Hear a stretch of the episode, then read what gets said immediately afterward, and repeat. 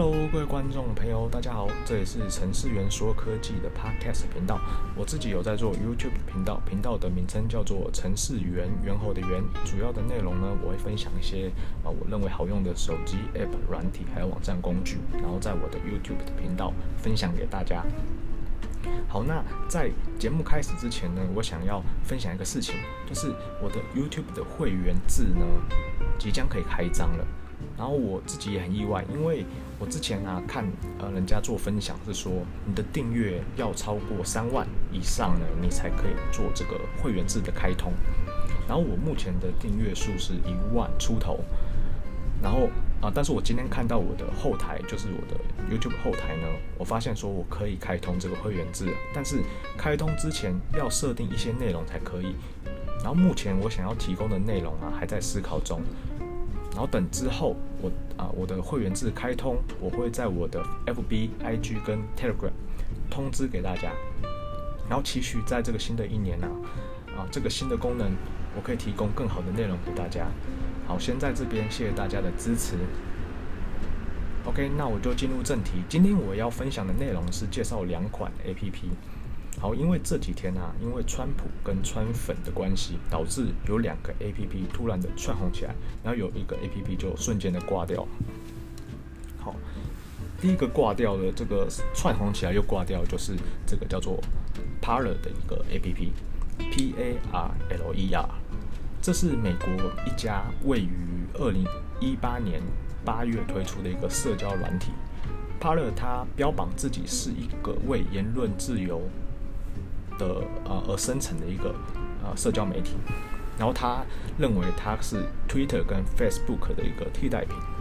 它之所以会红，是因为啊、前几天美国国会发生一个市民占领的事件，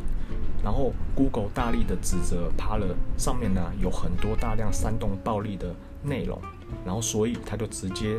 从 Google Play 把这个 Paler 下架，然后啊、没没多久呢。苹果公司就是 App Store 也将这个 Parler 给下架，然后其实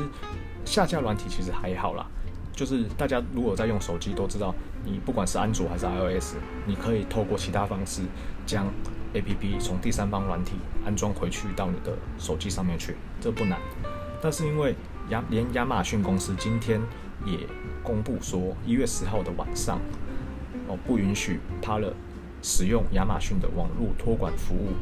那这个就比较严重了，就等于说它没有办法，就是做一个云端的上传下载，然后所以等于说这个 APP 也就是废掉了。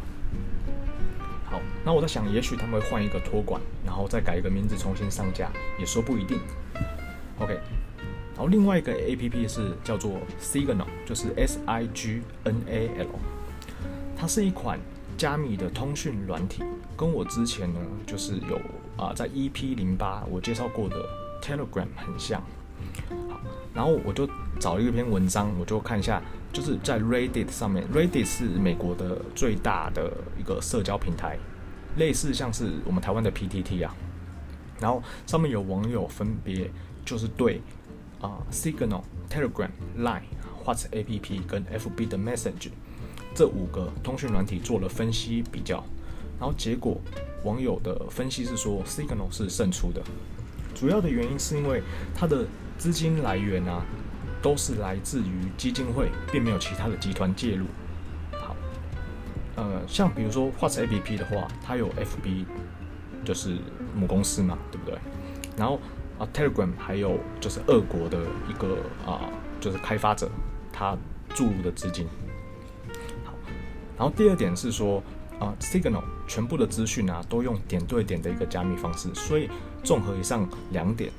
哦，就是网友认为，其实目前 Signal 是最安全的一个通讯软体。好，然后我自己其实认为啊，只要铺露铺露在网络上的任何的资讯，不管是软体或是网站，都没有所谓的绝对的安全，只有相对的安全。我们只能思考后，然后选择我们认为相对安全的产品，然后去使用它。然后，其实就算你选择了某个产品做使用，我们也也没有办法全权的掌控我们的使用产品的权利。就像这次的事件，FB 跟 Twitter 就直接将川普的个人账号暂时的停权，其实这也是没有办法的事情，因为我们只有使用权，没有拥有权。我在想，未来可能会有人想要哦做类似像比特币这种区块链的技术，然后做通讯软体，也说不一定。好，那我今天呢就分享这个两个 APP 给大家。那如果大家对我的频道有兴趣的话，我一个礼拜会上一支。再次谢谢各位，谢谢大家。